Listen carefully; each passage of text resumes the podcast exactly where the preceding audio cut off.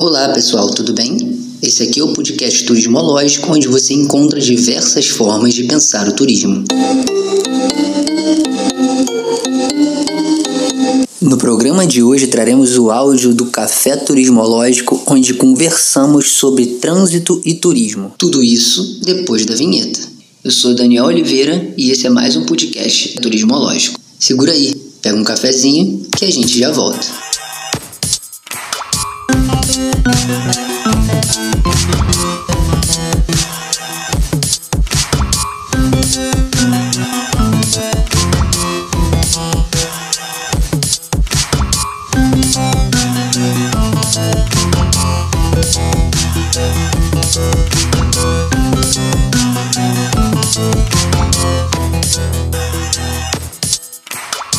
Hoje a gente vai falar rapidamente sobre trânsito e turismo, né? Como o trânsito pode influenciar é, no turismo dentro da cidade e do país. É notado que a gente tem esse problema no Brasil, né? O problema, a questão do trânsito é gravíssima nas grandes cidades. Rio de Janeiro, São Paulo, Porto Alegre, todas essas grandes capitais passam por problemas é, muito amplos na questão do trânsito e algumas soluções é, vêm sendo adotadas em muitos países. Essas soluções conversam com o nosso café turismológico de ontem, que foi sobre é, sustentabilidade e turismo, né? Então, quais são as soluções que eu separei para a gente conversar hoje aqui um pouquinho?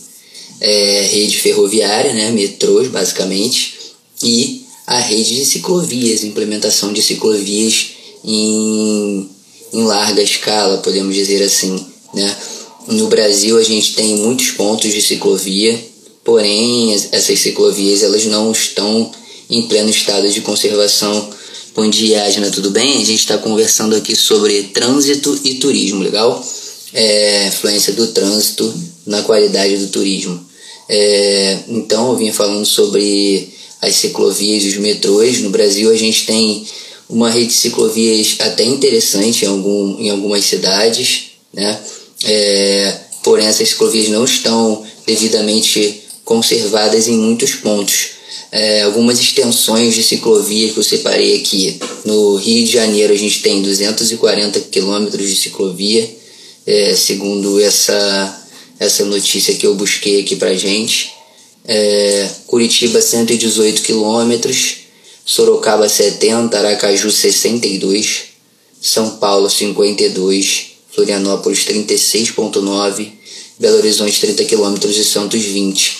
É, então a gente ainda tem, falando das capitais, lógico, uma estrutura cicloviária muito reduzida.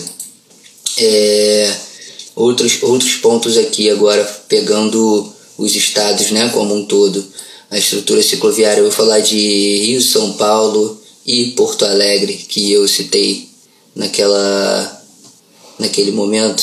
Esse é um outro dado aqui de outro site, ó, o mobilize.org. Dados, de, dados mais confiáveis que o anterior.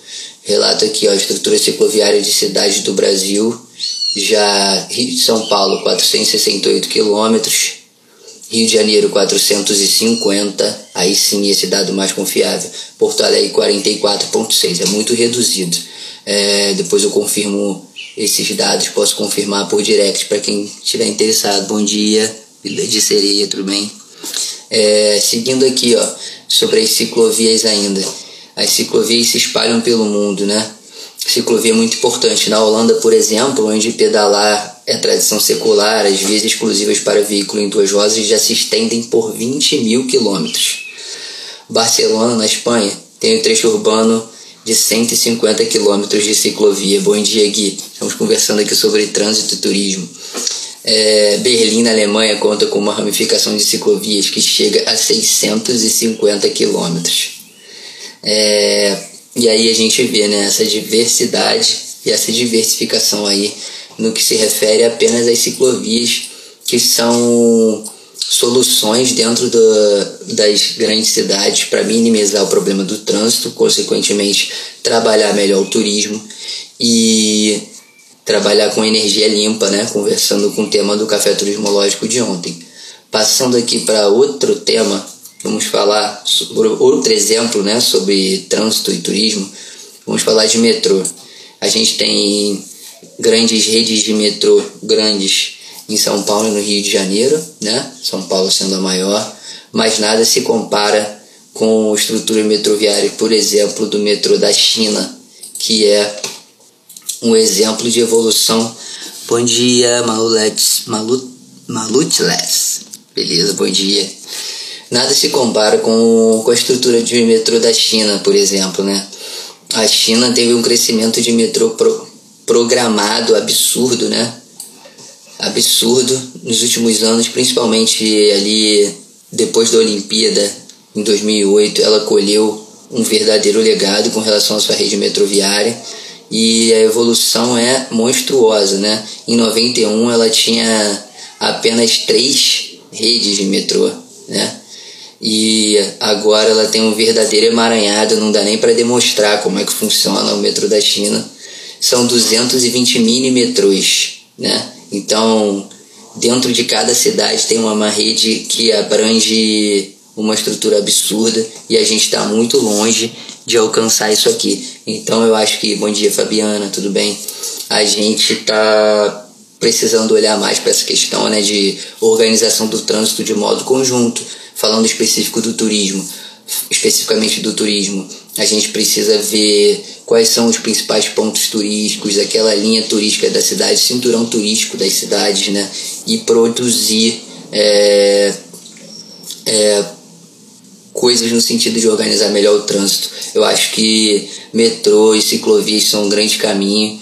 O metrô é logicamente uma estrutura mais complexa, né? necessita de um investimento grande e de uma programação muito maior para se produzir, embora as ciclovias também necessitem disso, porque as cidades já cresceram e não tem ciclovia, então a gente precisa adaptar as cidades e construir ciclovias ali onde for necessário. A gente vê algumas algumas políticas públicas nesse sentido, mas a gente ainda vê muitas adaptações que não são razoáveis, né? Existe um termo na, na, na questão do, dos deficientes físicos, dos portadores de necessidades especiais, que são adaptações razoáveis, que é quando você mexe numa estrutura urbana, numa estrutura de um prédio, quando você não consegue construir do zero algo novo, você adaptar no sentido a, a ficar melhor, é realmente gerar uma adaptação, uma possibilidade melhor para aquele deficiente ali. Então, voltando às ciclovias, a gente vê algumas adaptações que não são muito razoáveis, né? A gente vê trechos que são cantinhos na rua, muito estreitos, que o ciclista tem que se espremer ali e tal, mas eu vejo que a gente tem que fazer coisas nesse sentido para evoluir e, contribuir com o turismo. O trânsito ele está diretamente ligado ao turismo, até inclusive na escolha de uma viagem turista, se ele puder estar numa cidade onde ele não vai ter problemas de trânsito. Nós, por exemplo, que vivemos aqui no Rio de Janeiro, a gente quiser uma viagem para sossegar, a gente não vai para uma, via uma viagem para uma localidade onde o trânsito é, influencia o teu cotidiano ali, gera estresse. Exatamente, Pablo, acessibilidade é um outro é um tema mais específico para a gente trabalhar melhor, mas eu citei esse ponto como exemplo das adaptações no para as ciclovias. Aqui no Rio de Janeiro a gente tem um exemplo clássico que eu nunca vi um político falar, mas eu sempre olhei esse exemplo e falei não é possível que não tenham feito isso. É, teve a construção aqui do BRT, né? Que é, são os, os ônibus naquelas trilhas, né? Que para mim, primeiro, ali teria que ter sido um investimento em ferrovia, né? Você já cortou a cidade inteira de ponta a ponta, vai do aeroporto da Ilha do Governador, aeroporto internacional aqui do Rio de Janeiro, até a Zona Oeste. Então, são, são pontos distintos. E por que não trabalhar ali com ferrovia, né? Você faz um transporte que era para ser direto e rápido, mas ele para em sinais ele para em diversos pontos porque tem que passar o passar carros, né, fazendo a transição na frente daquela, daquela daquele caminho ali do BRT. Então assim, é melhorou melhorou em termos de velocidade de, de um ponto a outro de chegada sim, mas tem problemas extremos de organização, de ausência de ônibus, enfim. Isso é outro ponto.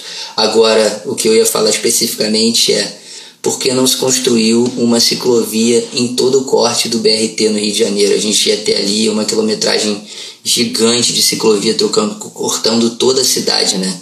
E isso faria com que, com que muitas pessoas utilizassem o modal cicloviário, que é energia limpa total e ainda faz com que a pessoa se exercite. Então, eu nem sei se eu, se eu expus muito bem as ideias. A ideia é essa, falar um pouco do trânsito, valorizar essa possibilidade de se investir mais em ferrovias e ciclovias por serem estruturas é, que trabalham com a simplificação do trânsito, que te dão um tempo, né? No caso do, do metrô, você sabe que você vai sair de um ponto e chegar a um ponto A, de um ponto A a um ponto B naquele período certinho de tempo. Dificilmente ocorrem problemas, principalmente porque não tem trânsito igual no modal é, de veículos tradicionais, né, no modal rodoviário, e as ciclovias pelo ponto de sustentabilidade que a gente conversou no outro café que acabou não subindo, mas eu vou tentar colocar no ar aí.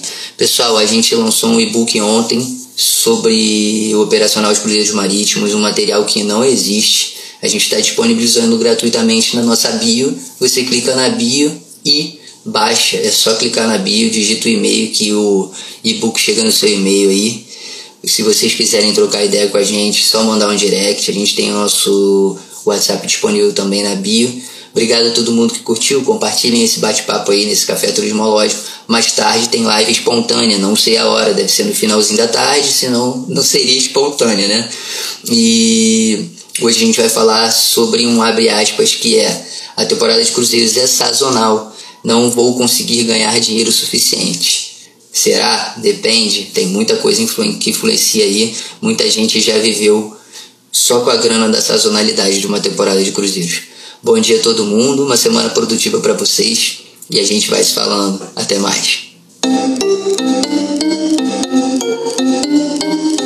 Então, pessoal, por hoje é isso. Ficamos por aqui e até o próximo. E não se esqueçam, bora pensar no turismo?